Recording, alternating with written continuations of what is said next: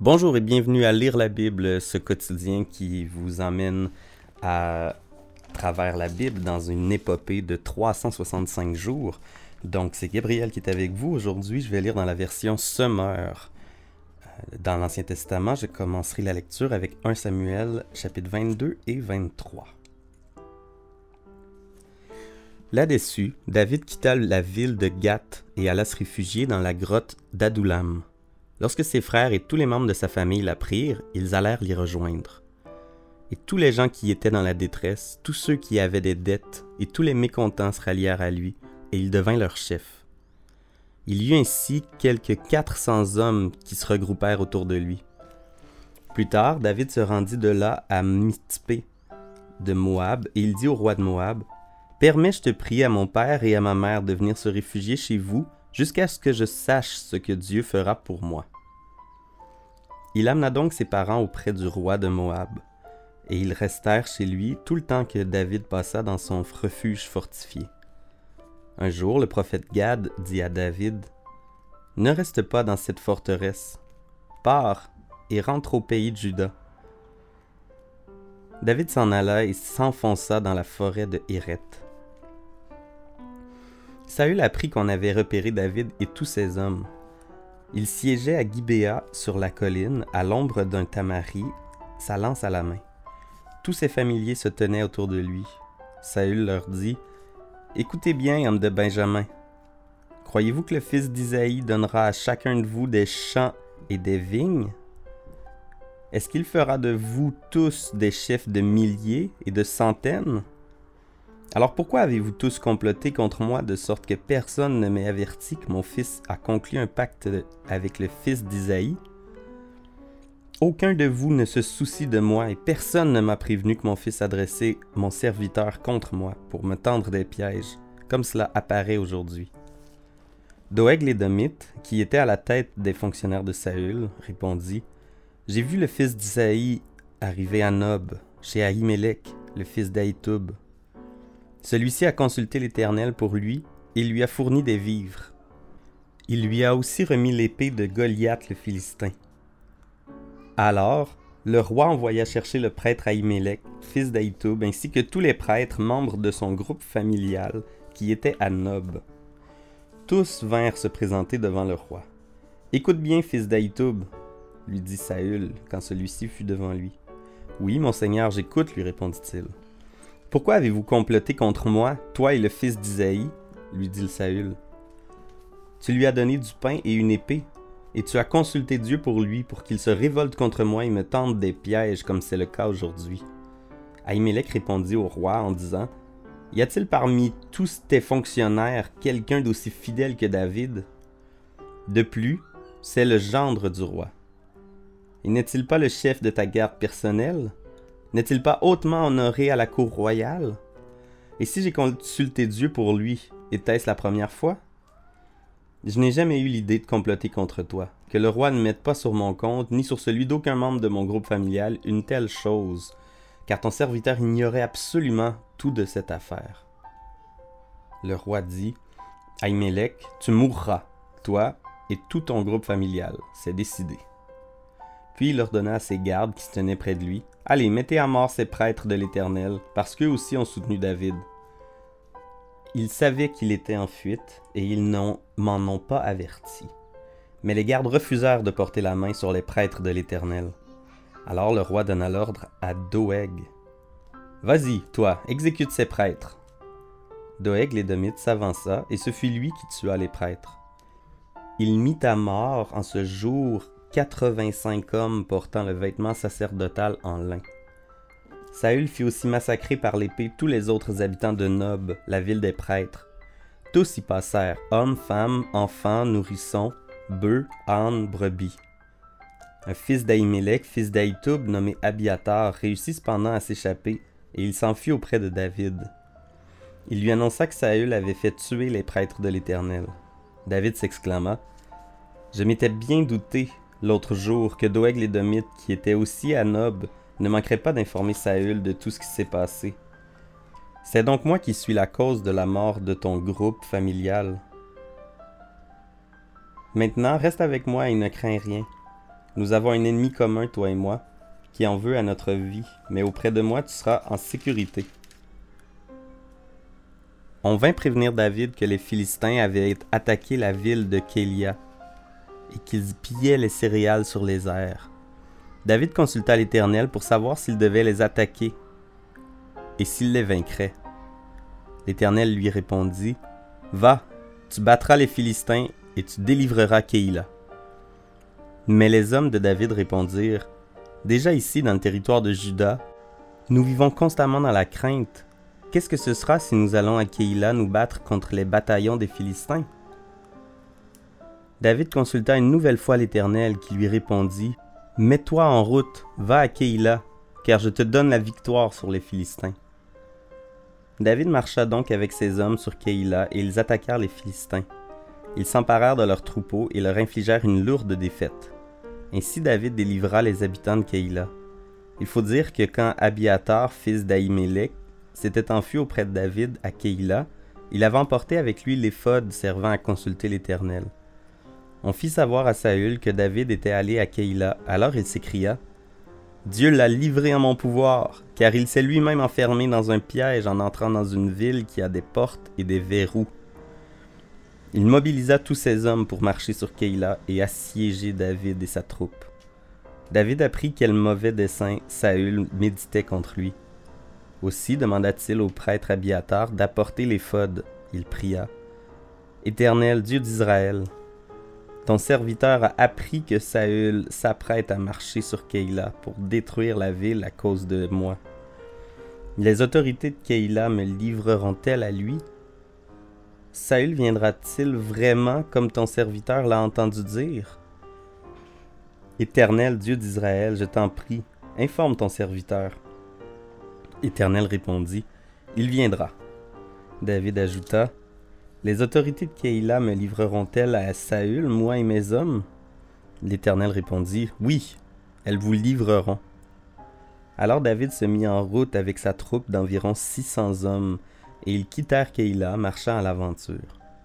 On informa Saül que David avait quitté Keïla, et il renonça à son expédition.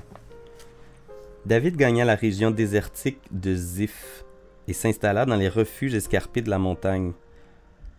Saül le cherchait jour après jour, mais Dieu ne le fit pas tomber entre ses mains. David s'aperçut que Saül s'était mis en campagne pour lui ôter la vie, et il resta dans le désert de Ziph du côté de Orcha. Jonathan, le fils de Saül, se mit en route et se rendit auprès de David à Orcha pour l'encourager en affermissant sa confiance en Dieu. Il lui dit Sois sans crainte, mon père ne réussira pas à mettre la main sur toi tu régneras sur Israël, et moi je serai au second rang près de toi. Mon père lui-même sait bien qu'il en sera ainsi. Tous deux renouvelèrent leur pacte d'amitié devant l'Éternel. David resta à Orcha et Jonathan rentra chez lui. Quelques hommes de Ziph allèrent trouver Saül à Gibéa pour lui dire Sais-tu que David se tient caché dans notre région, dans des refuges escarpés à Orcha, dans les collines de Aquila, au sud des steppes Maintenant, ô roi, quand tu le désireras, viens, et nous nous chargerons de te le livrer. Saül répondit, Vous êtes béni par l'Éternel, vous qui avez eu pitié de moi. Allez donc, confirmez vos renseignements, observez et tenez-vous au courant de ses déplacements, sachez qu'il l'a vu dans ces endroits-là, car on m'a dit qu'il est très rusé. Repérez toutes ces cachettes et revenez me voir avec des informations sûres. Alors j'irai avec vous. Et s'il est dans le pays, je fouillerai au besoin chaque recoin du territoire de Juda pour le chercher. Les gens de Ziph quittèrent Saül et repartirent chez eux précédant le roi. David et ses hommes se trouvaient au désert de Mahon, dans la plaine qui se trouve au sud des steppes. Saül partit à sa recherche avec ses hommes, on en informa David, et il descendit dans un endroit rocheux du désert de Mahon où il s'installa. Saül l'apprit et se mit à le poursuivre dans cette région. Saül marchait sur l'un des flancs de la montagne, tandis que David et ses hommes s'enfuyaient sur le flanc opposé. David précipitait sa marche pour échapper à Saül. Mais déjà le roi et ses hommes le les cernaient et allaient les capturer. Alors un messager vint dire à Saül Reviens tout de suite, car les Philistins ont fait une incursion dans le pays. Aussitôt Saül cessa de poursuivre David pour aller affronter les Philistins. C'est pourquoi on a appelé cet endroit le rocher de séparation. Psaume 114 Quand Israël sortit d'Égypte, quand les descendants de Jacob quittèrent un peuple étranger, Juda devint le sanctuaire de l'Éternel. Israël devint son domaine. La mer le vit et prit la fuite. Le Jourdain reflua et toutes les montagnes se mirent à bondir, ainsi que des béliers. Et toutes les collines se mirent à sauter, ainsi que des cabris. Qu'avais-tu, mer, pour fuir ainsi? Et toi, Jourdain, pour refluer? Et vous, montagne, qu'aviez-vous pour bondir comme des béliers? Et vous, collines, pour sauter comme des cabris? Ô terre, tremble devant le Maître, oui, devant le Dieu de Jacob. Il change le roc en étang, la pierre en source jaillissante. Proverbe 14, versets 32 et 33. Le méchant est terrassé par sa perversité, mais le juste reste plein de confiance jusque dans la mort. La sagesse repose dans un esprit intelligent elle sera reconnue même parmi les sots. Pour la portion du Nouveau Testament, nous continuons Luc où nous sommes rendus, c'est-à-dire euh, le chapitre 17, verset 11, et je lirai jusqu'à la fin du chapitre 17. Alors qu'il se rendait à Jérusalem, Jésus longea la frontière entre la Samarie et la Galilée.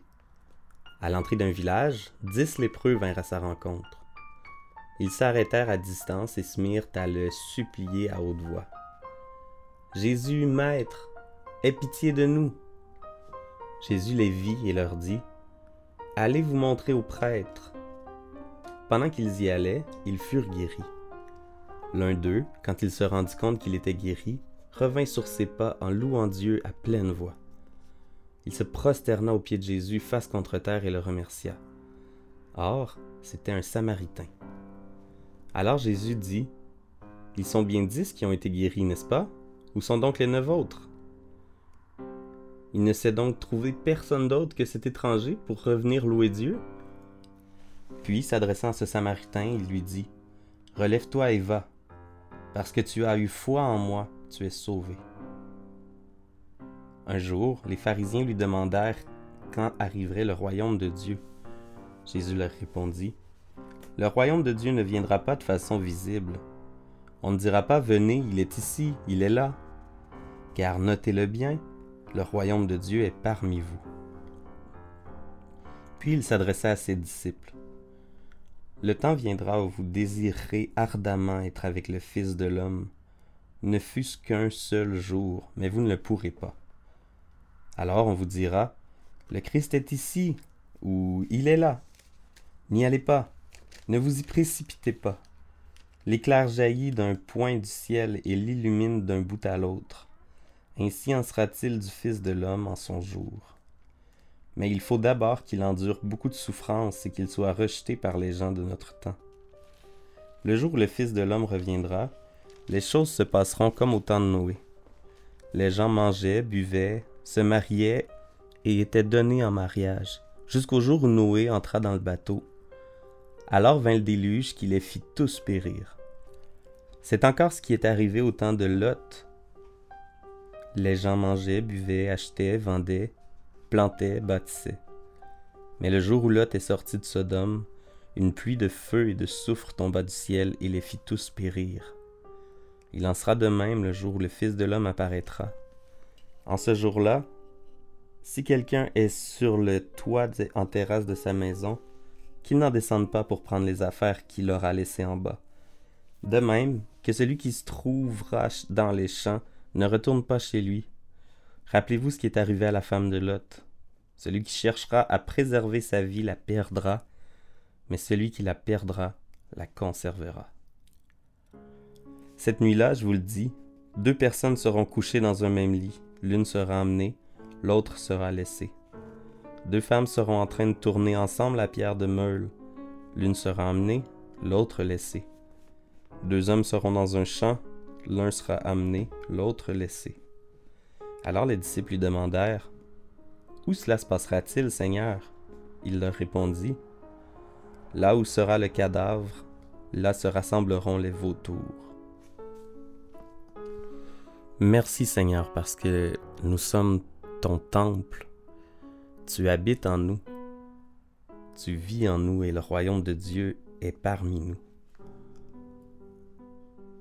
Merci pour ce, cet avant-goût du paradis que tu nous donnes sur terre quand nous sommes à l'église, quand nous te louons, quand nous avons de la communion fraternelle. Merci pour ces, euh, beaux moments. Et euh, je te prie pour euh, notre entourage qui ne croit pas que tu es le Christ et qui euh, serait laissé si tu revenais euh, maintenant. Tu as ton plan, Seigneur, tu es souverain. Tu connais déjà tes enfants. Utilise-nous, je t'en prie, pour venir toucher d'autres personnes, pour venir annoncer ton royaume qui est déjà parmi nous, annoncer ce Saint-Esprit qui nous habite, qui nous anime. Donne-nous, Seigneur, du feu, donne-nous de la foi et donne-nous de l'intelligence pour que nous possédions la sagesse et pour que nous ne soyons pas des sots. Aide-nous à,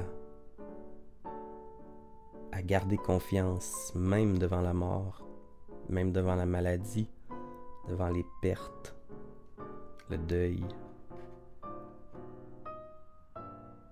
Fais-nous garder confiance, Seigneur, parce que nous savons que tu règnes et que même si l'homme forme des plans, c'est ton œuvre qui se réalise. C'est ce que toi tu as décidé de toute éternité qui se réalise. On veut te louer pour ça parce que c'est rassurant de savoir que notre destin n'est pas entre nos mains, mais bien entre les tiennes. Amen.